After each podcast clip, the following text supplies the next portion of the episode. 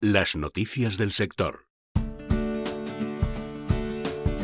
La coordinadora de organizaciones de agricultores y ganaderos, COAG, denuncia graves incumplimientos en el etiquetado de frutas en los lineales de la gran distribución, ya que no se refleja el origen correcto del producto a la venta, lo cual afecta a su trazabilidad y posibilita el engaño a quien lo consume, ya que no tiene elementos fiables para tomar sus decisiones de compra. En concreto, COAG ha podido comprobar cómo se ponen a la venta melones y sandías importados en los que no se precisa el origen o bien cómo, al ofrecer ofrecerse en mitades o cuartos cambian sorprendentemente de origen. Nuevos ejemplos de falta de fiabilidad y de preocupación por los clientes. Actuaciones que no son anecdóticas y que vuelven a poner en tela de juicio la supuesta priorización de la producción nacional de muchas de estas compañías y la trazabilidad de los productos. En este sentido, COAC exige a la distribución comercial que cumpla con la normativa actual de etiquetado en la venta de frutas y hortalizas al consumidor y que no juegue con el origen de los productos. Unión de Uniones ha seguido la senda iniciada por COAG y ha reclamado en sendos escritos a Agricultura y a Transición Ecológica que se pongan de acuerdo con las comunidades autónomas para atajar la plaga de conejos que ha provocado ya la declaración de emergencia cinegética en más de 700 pueblos de varias regiones.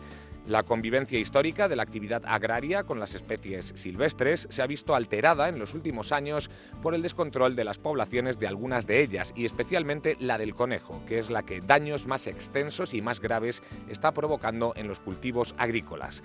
Son más de 700 los pueblos de Castilla-La Mancha, Andalucía, Aragón, Rioja y Cataluña con declaración de emergencia cinegética por conejo, es decir, más de un 20% del total de los términos municipales de dichas regiones.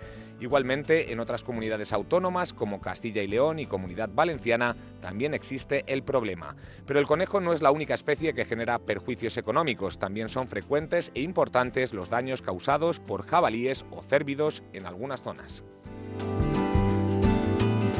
El Consejo de Ministros ha aprobado el convenio entre la entidad estatal de seguros agrarios, ENESA, y Agroseguro para la ejecución del 44 Plan de Seguros Agrarios Combinados, así como la liquidación de planes anteriores.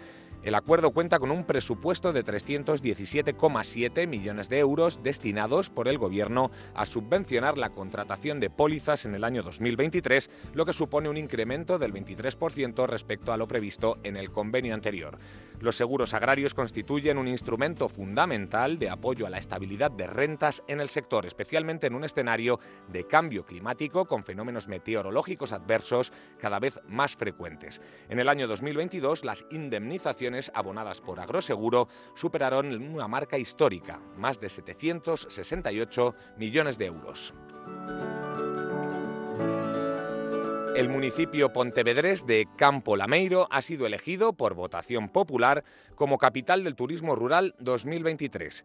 Ha obtenido este título en el certamen impulsado por Escapada Rural, la plataforma digital especializada en turismo rural más importante de España, con más de 20.000 alojamientos rurales. Este galardón distingue al destino rural favorito de los viajeros en España y tiene como objetivo dar visibilidad a los municipios que impulsan el desarrollo del turismo rural. De los más de 100.000 votos de los usuarios que se han registrado en esta séptima edición del certamen, Campo Lameiro ha recibido el 16,9%, logrando así el primer puesto, casi un punto por delante del segundo clasificado, Candeleda, en Ávila.